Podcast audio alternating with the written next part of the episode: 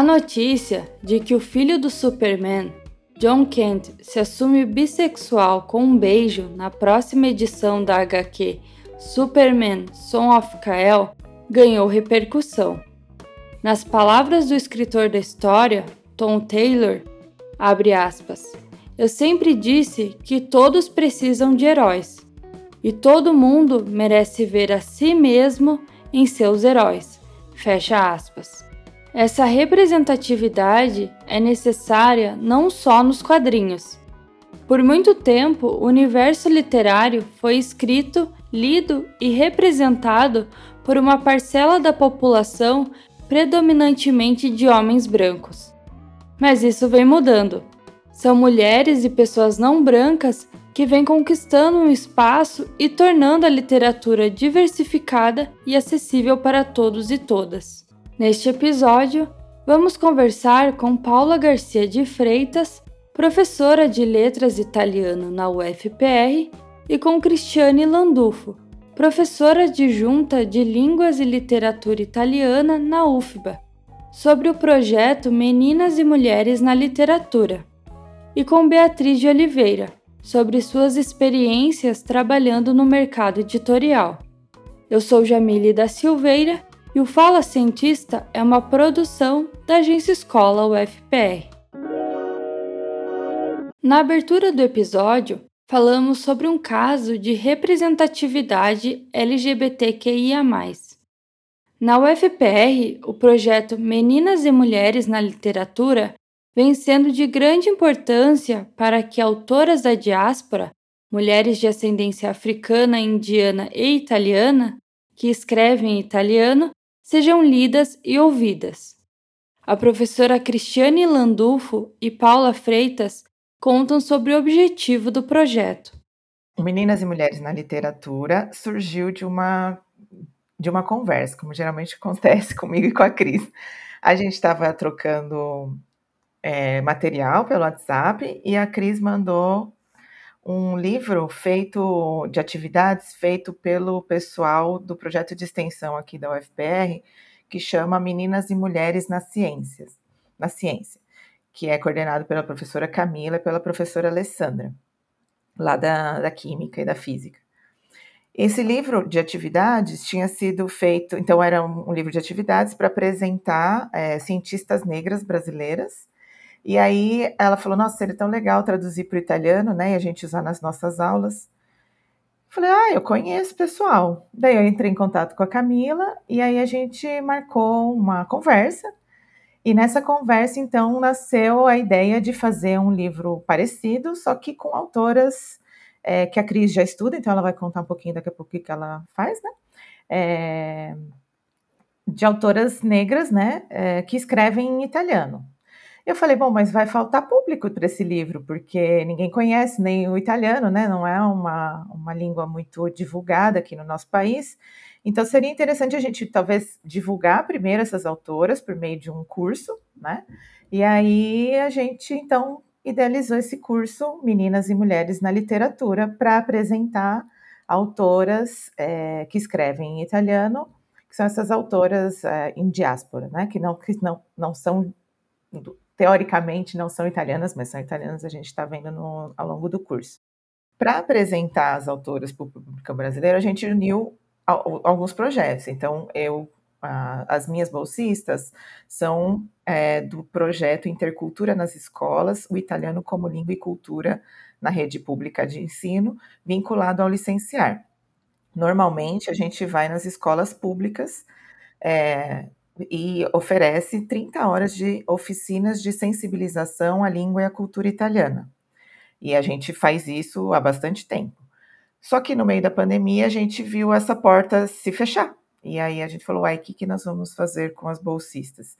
Então, o meu objetivo dentro desse projeto é, Intercultura nas Escolas é ensinar é, as bolsistas a, atuarem né, na, no ensino de língua com abordagens de ensino mais comunicativas.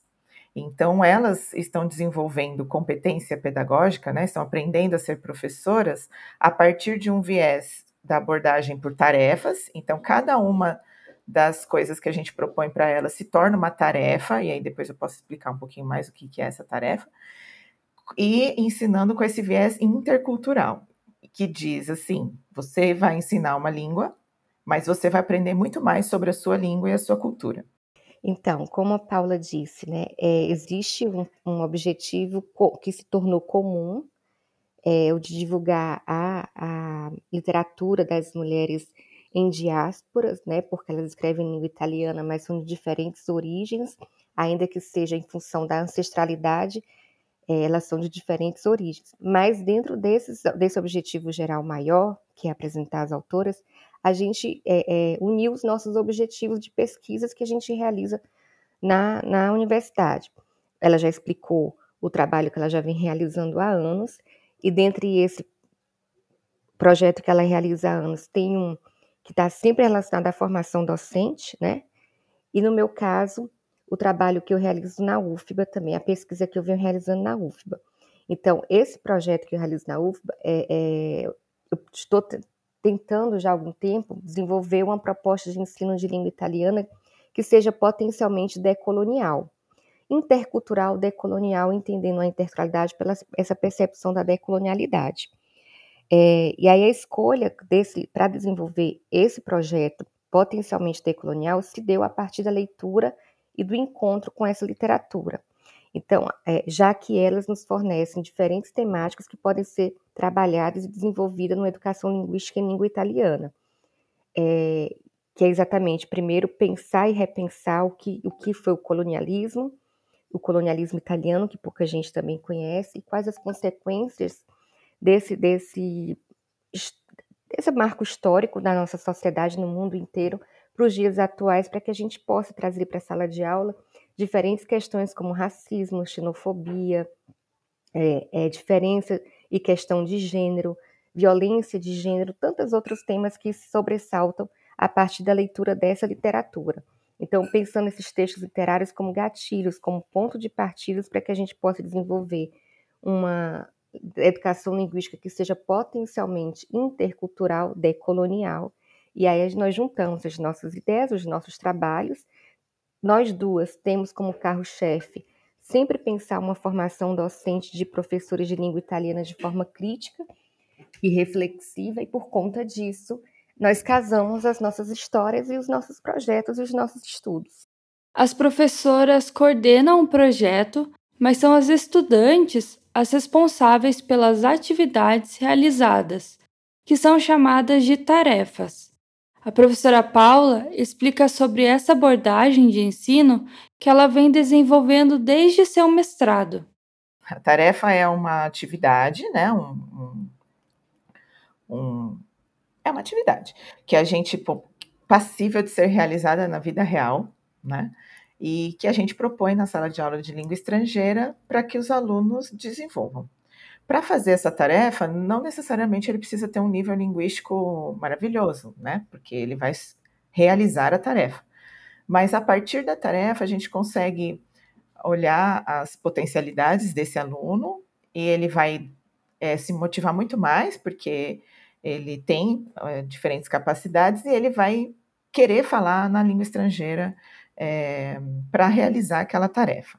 Então, por exemplo, a nossa tarefa maior era um curso, né? Então a gente tinha que desenvolver um curso de 30 horas, e vai ficar muito maior do que 30 horas, é, que é baseado no que a gente faz no licenciar, que são oficinas de sensibilização à língua e à cultura italiana. Então a gente tirou esse nome é, aula de italiano, porque aula a gente já vê uma aula clássica, e o que a gente oferece, então, são oficinas, que aí já leva, já remete, assim, né, para a questão da tarefa, que é workshop, a gente vai fazer alguma coisa ali.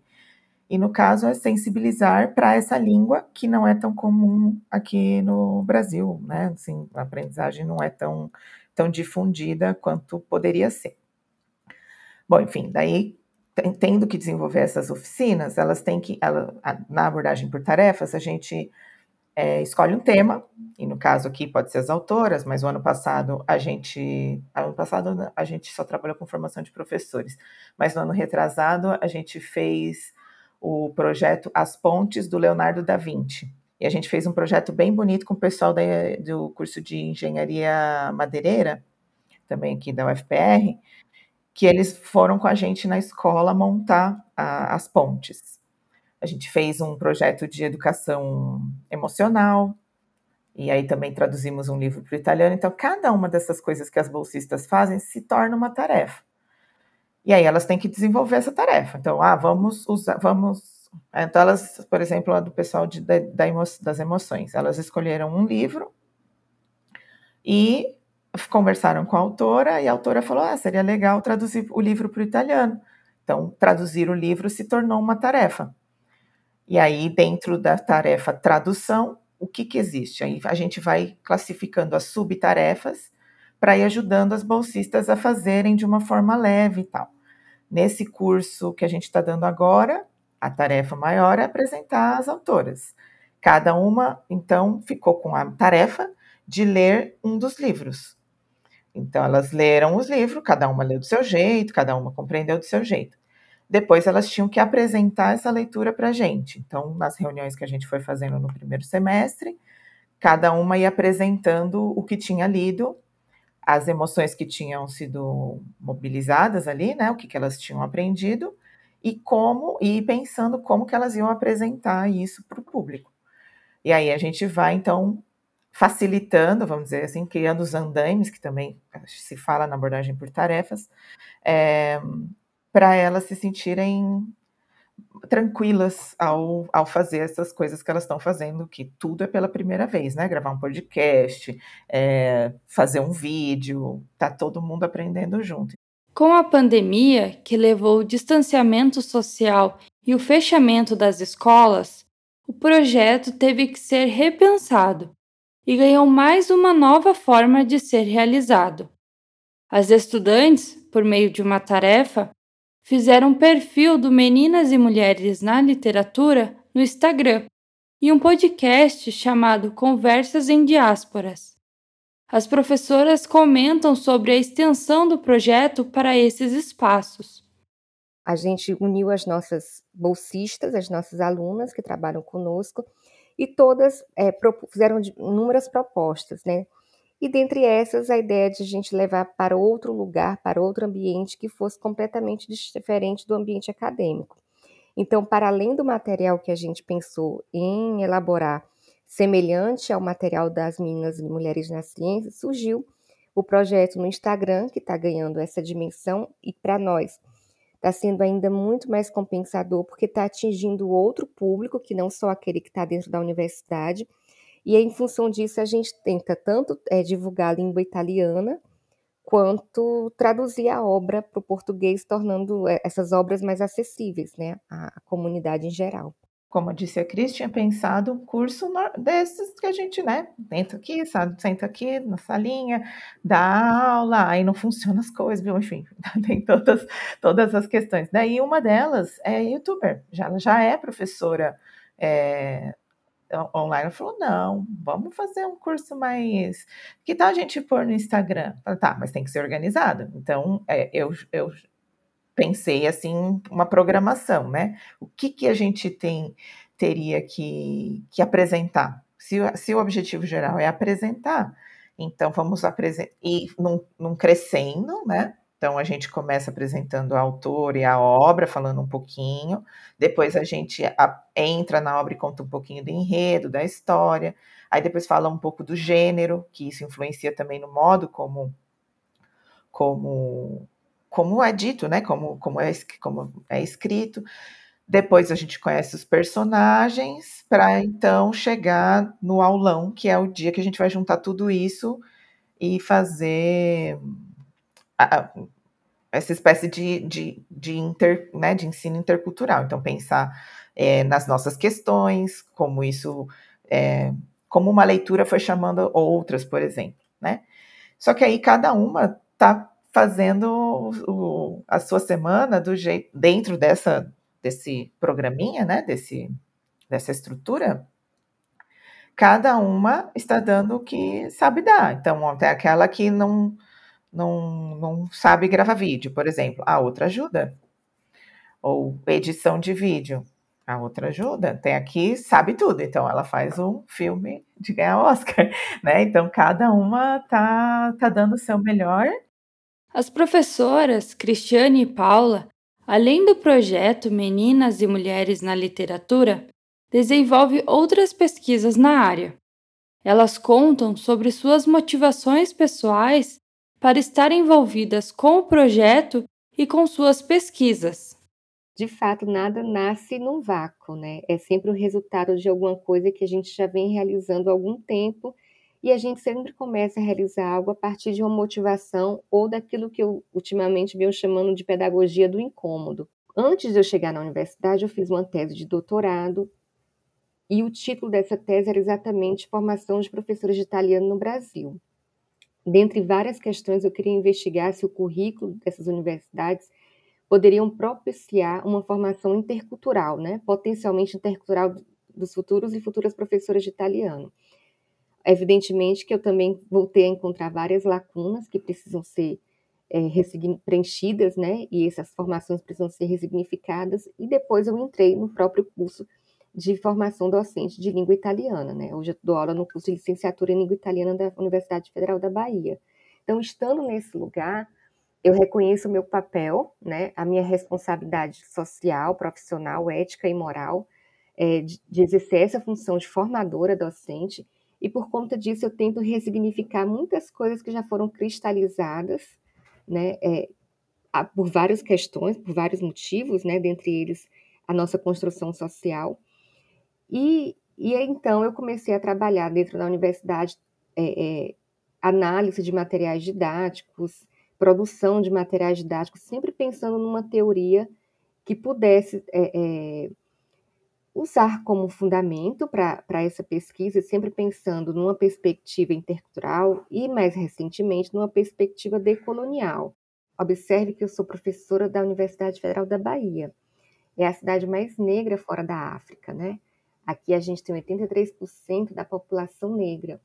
Então, quando eu cheguei à Bahia, porque eu não sou baiana, eu sou cearense, é, eu me defrontei com outra realidade. E quando eu comecei a dar aula na Universidade Federal da Bahia, eu percebia que aquelas leituras que existiam nos livros didáticos, né, que são mais conhecidos mais populares, nada tinham a ver com a realidade das minhas alunas e dos meus alunos. Pelo contrário, é, é, estimulavam um certo tipo de violência né, simbólica já que muitas dessas pessoas não se viam representadas nesses materiais didáticos. Então, essa foi uma outra motivação para eu pensar na elaboração de materiais didáticos e para eu trazer para esse contexto escritoras negras que produzem literatura em língua italiana e que estão dialogando com a realidade dessas alunas. Então, eu tenho percebido que isso já tem motivado uma mudança, inclusive, no perfil das nossas alunas e do interesse que elas estão tendo pela língua italiana, que muitas vezes era distante, muito embranquecida, e, e, e, nada tinha a ver com a realidade delas. Eu sou muito otimista, Jamília. Eu sempre olho, tento olhar o copo meio cheio. Então, o que eu estou lendo nos livros sempre foi o meu normal. Só que o sentimento que está despertando, não só em mim, mas nas bolsistas em todo mundo agora, é de muita raiva. Porque não é o normal de outras pessoas. Né? Então, assim, para mim foi o meu normal. Normal dentro de casa, normal fora de casa, normal nos ambientes que eu frequentei, na Itália.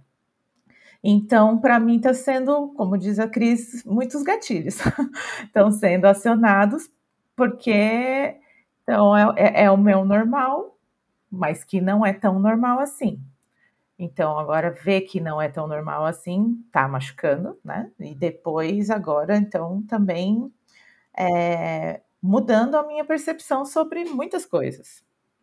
Então não, não foi fácil, mas foi legal. Eu gosto de italiano, gosto da, da Itália, da cultura italiana, né? Sou de a minha família é um caldeirão de etnias, mas é, então a minha mãe é de origem italiana, né? Meu, meu avô é, é filho de italianos. E, e, essa é a referência que eu tenho familiar, né? Mas aí eu fui morar na Itália, é, numa época que ainda não tinha tantos imigrantes como agora, e, e senti na pele várias, várias coisas, né? Mas, mas eu gosto, né? A gente gosta porque é a língua que a gente escolheu para ser a nossa a nossa profissão. Então, a gente tem que. O que eu percebo agora é que, como diz a Cris, a gente tem que mostrar é, outros jeitos né, de conceber o ensino de línguas em geral, mas da nossa língua que a gente ensina o italiano, porque a gente tem muita coisa para dizer, né? E, e, tem muita coisa dita já é, nessa língua. Então, usar tudo isso que tem, esse material que a gente fala, chama no ensino, nas, no ensino de língua de material autêntico, né?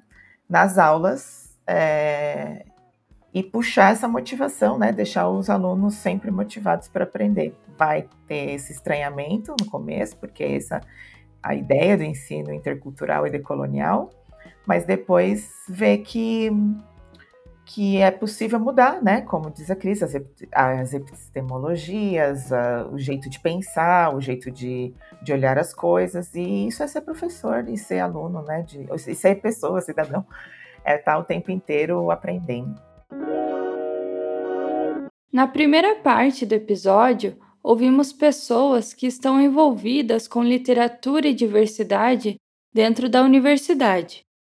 Para compreender como esse tema vem sendo abordado no mercado editorial, conversamos com Beatriz de Oliveira, que é formada em edição editorial pela UFRJ e possui mais de 10 anos de experiência trabalhando em editoras.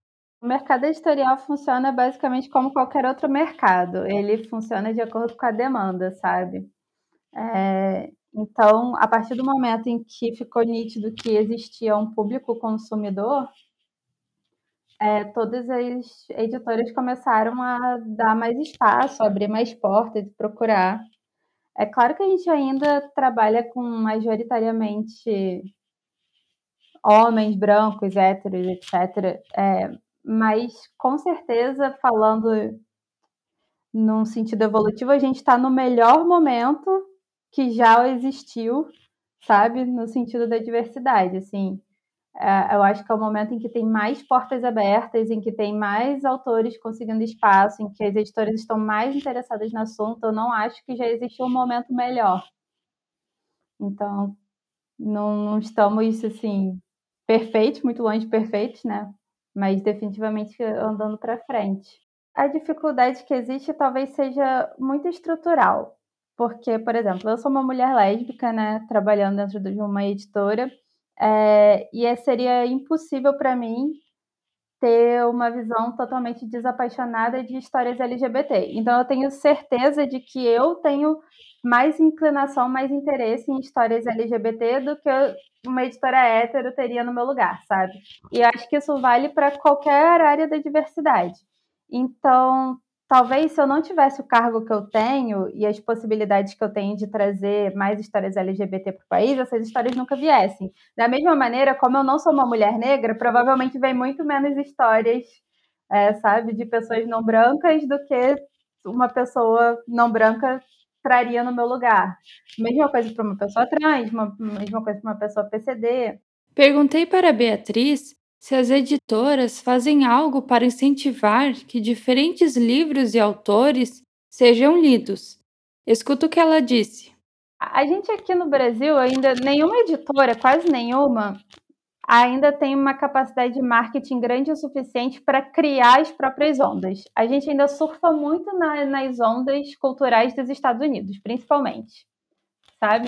Então, assim, se os Estados Unidos tá numa onda de vampiro, a gente aqui vai pegar uma onda de vampiro, sabe? Se os Estados Unidos está numa onda de livro LGBT, a gente acaba pegando um pouquinho de fluxo do, de livro LGBT, li, livro de culturas não brancas, a gente pega um pouco dessa onda aqui. Então, nesse sentido, eu não acho que as editoras aqui estão fazendo um esforço maior ou menor por livros diversos ou, ou livros clichês, digamos. É só que eu não sinto que existe entre as editoras ainda um movimento forte o suficiente para causar uma onda, entende o que eu quero dizer?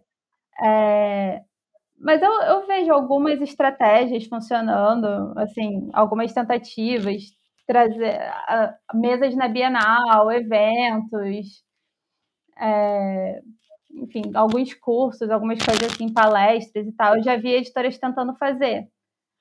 Mas é porque também é um esforço de venda para os livros que elas já publicaram. Bom, o mercado editorial, como disse a Beatriz, funciona por demandas e por interesse.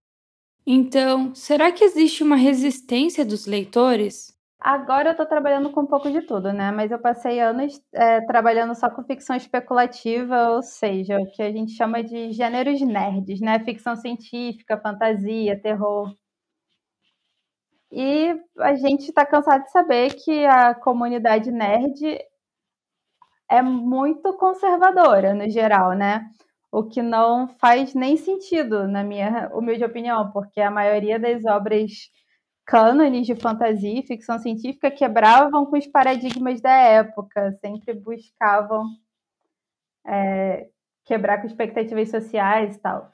Mas é real que, sim, autores, a maioria homem, a maioria branca, a maioria europeu anglófono no geral, então, é uma comunidade que tinha muita resistência a uma diversidade maior nos livros, né? E ainda tem, você vê que anuncia que vai ter, sei lá, um super-herói negro, as pessoas surtam, vão trocar por pessoas amarelas e pessoas surtam. Então, nesse sentido, realmente existia por muito tempo a fantasia a área de fantasia, ficção científica, etc., foi muito derivativa, porque a gente só ouvia as mesmas pessoas contando as mesmas histórias.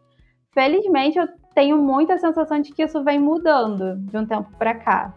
Como eu falei, né? Assim, tá longe de ser perfeito, mas eu acredito que a gente está no melhor momento que já existiu. Aí a gente começou a ver novos nomes surgindo, novas histórias, é, novas mitologias, sabe? Baseadas em em outros povos, em outras culturas. Então, existe uma resistência ainda, com certeza, mas está melhorando. Como comentou a Beatriz, vivemos no melhor momento e, ainda que em passos pequenos, esperamos que continue. Que mais mulheres, pessoas LGBTQIA, e não brancas sejam lidas e representadas no mundo literário o desafio é que a gente traga diversidade para dentro desses mercados, para dentro dessas profissões, sabe? Que exista diversidade dos profissionais, para que exista diversidade de visão de mundo, diversidade de interesse e aí diversidade no que a gente compra, no que a gente se interessa em publicar. Porque por mais que a gente é, se interesse pelo assunto, queira aprender, tenha uma noção social e política da coisa, é, é um trabalho ainda muito íntimo, sabe? É, porque eu tenho que avaliar, claro, de um ponto de vista profissional, mas impossível dissociar do meu ponto de vista pessoal temas que me interessam, vozes que falam comigo que eu acho que vai falar com os outros. Então, eu, eu acho que talvez um dos principais empecilhos é que a gente ainda está muito aquém do que deveria, no sentido de ter um mercado mais diverso com profissionais mais diversos em posições de poder, sabe? Em que eles possam trazer a voz deles e a visão de mundo deles também. O projeto Meninas e Mulheres na Literatura continua e as professoras Paula e Cristiane já fazem planos. Eu espero que haja uma mudança é, de paradigmas é, não somente no ensino da língua italiana, mas em outras línguas, mas isso já vem acontecendo, né? Várias professoras e professores vêm desenvolvendo trabalhos muito potentes em outras línguas, e em específico na língua italiana que a gente consiga, de fato, é, fazer esse giro epistemológico, fazer com que, que exista a leitura não só das escrituras com as quais a gente está trabalhando, mas tantas outras, para que outras pessoas que nunca tiveram visibilidade passam a ter, para que a literatura deixe de ser uma coisa elitizada no nosso país, para que o ensino de línguas seja mais democrático e menos elitizado também, é, e que a gente consiga, ao longo da nossa trajetória, é, de fato, formar professoras mais conscientes do seu papel na sociedade. Esse projeto que nasceu de uma conversa, de uma, de uma primeira reunião, de uma união de projetos, ele não vai se acabar aqui como disse a Cris, não vai acabar. Nós estamos né, nesse, nessa primeira versão enfatizamos, então falamos da literatura negra, mas nós vamos terminar, vou dar spoiler já, Cris. É, nós vamos terminar é, apresentando contos de autoras indianas, né, que escrevem em italiano. É, conseguimos a participação de pessoas é, muito legais, né? Então, é, esses contos foram traduzidos em 2019 por alunas do curso de letras italiano aqui da UFPR. Então, a gente vai trabalhar com as traduções dessas alunas que querem então participar e agora vai uma a gente vai ter uma parceria de uma bibliotecária dançarina indiana lá da Itália que vai fazer vai mostrar coisas para nós então assim abrindo espaço para outras literaturas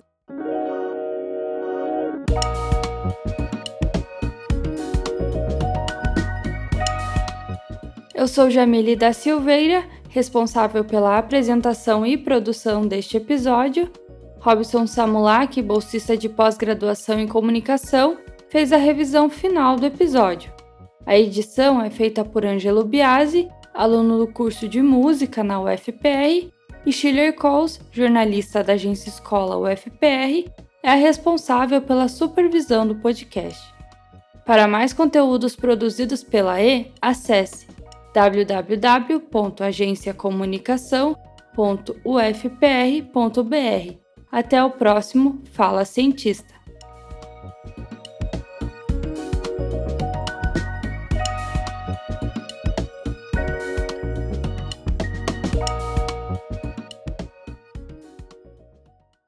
Agência Escola UFPR. Inspire Ciência. AE